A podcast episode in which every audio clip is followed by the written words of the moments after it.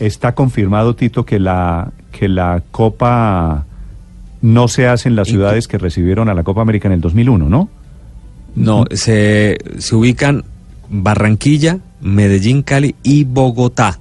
Y ya hay un primer eh, presupuesto de entre 10 mil y 15 mil millones para arreglar estadios. Estamos hablando entre 3 y 4 millones de dólares para estos cuatro estadios. Bueno, con el alcalde de Bogotá se encuentra Luis Fernando Acosta.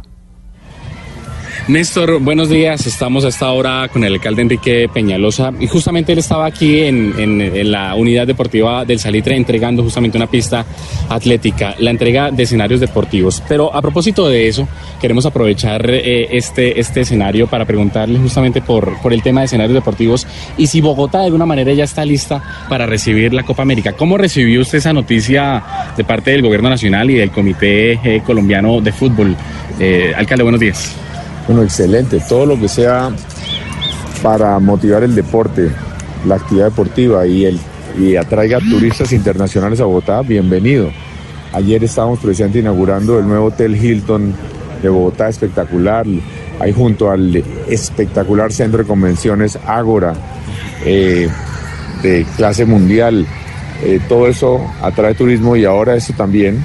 Eh, aquí, como usted dice, estamos inaugurando esta pista de atletismo también de clase mundial que esperamos también traiga eventos internacionales hacia el futuro.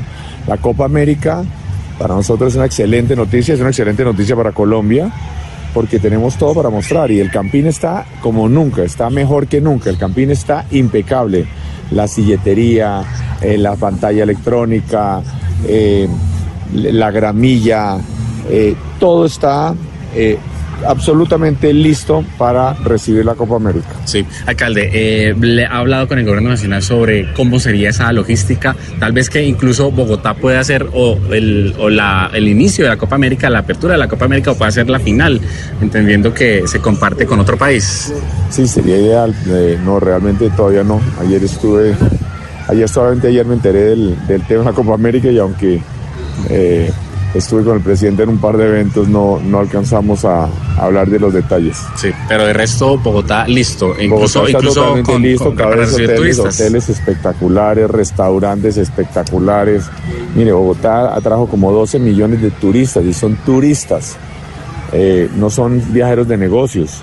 Yo el primero de enero, por ejemplo, estuve en el hotel Marriott eh, comiendo y estaba lleno de turistas internacionales. Y obviamente el primero de enero no son eh, viajeros de negocios. O sea que Bogotá está trayendo cada vez más turistas porque tiene toda clase de atractivos culturales, tiene la posibilidad de movilizarse en bicicleta, tiene museos, tiene restaurantes, tiene excelentes hoteles, tiene, en fin. Eh, y obviamente también tiene deporte y estamos muy felices de que la Copa América se lleve a cabo acá. También en Bogotá estado dando ejemplo en un buen comportamiento de los hinchas. Eso también es muy importante. Aquí tenemos eh, realmente las barras y demás. Hemos avanzado hacia una situación en donde el comportamiento nuestro eh, aquí en Bogotá eh, es ejemplar.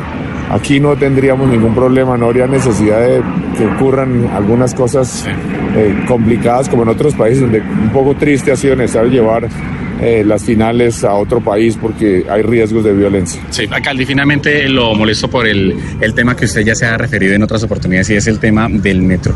Eh, ¿Tiene reversa el metro? ¿No tiene reversa el metro? Luis Fernando, habíamos dicho que no. el metro está, está absolutamente, el metro está andando eh, absolutamente en cronograma. Mire, la gran diferencia de nuestro metro con los del pasado es que no es un metro de carreta. Nosotros no somos buenos para hablar y para hacer politiquería y demás, para todos los cuentos, ni para decir calumnias ni mentiras, como hay otros tantos especialistas en el tema. Nosotros trabajamos y producimos cosas como la que usted tiene aquí, donde me está haciendo la entrevista, esta pista atlética de clase mundial o los eh, parques que hay por todo Bogotá, o los 62 colegios que estamos haciendo, o los 6 Fs, o las vías, o el metro. Y el metro eh, ha sido un esfuerzo gigantesco. Esto parece sencillo. Hay gente que dice que por qué no está, pues, uno no venden metros en, el supermercado. Eh, esto ha sido un esfuerzo gigante con unas dificultades muy grandes financieras, técnicas, jurídicas, Hay unos habladores de paja que se especializan en decir que es que ya está muy avanzado el otro metro. No, no había nada listo de nada, de nada. Lo único, para lo único que servían los estudios previos era para saber que ese metro no se debía hacer. Y no había ningún avance en ninguna clase. Este metro está avanzando en cronograma, milimétricamente, estamos ya avanzados en el proceso eh, de la licitación, porque ya estamos en el proceso de selección de los que pueden participar y nosotros esperamos que quede contratado eh, totalmente contratado en octubre. Eso, alcalde, muchísimas gracias. El alcalde eh, sale de inmediato, Néstor, y de alguna forma entonces lo que nos responde eh, al tema del metro, no nos respondió sobre el tema de Transmilenio por la séptima, pero básicamente la misma posición. como él ha dicho, habladores de paja, se ha referido a quienes han dicho que de alguna forma se puede ir de para atrás el avance en la construcción del proyecto Metro para Bogotá. Desde la unidad deportiva El Salitre, Luis Fernando Acosta, Blue Radio.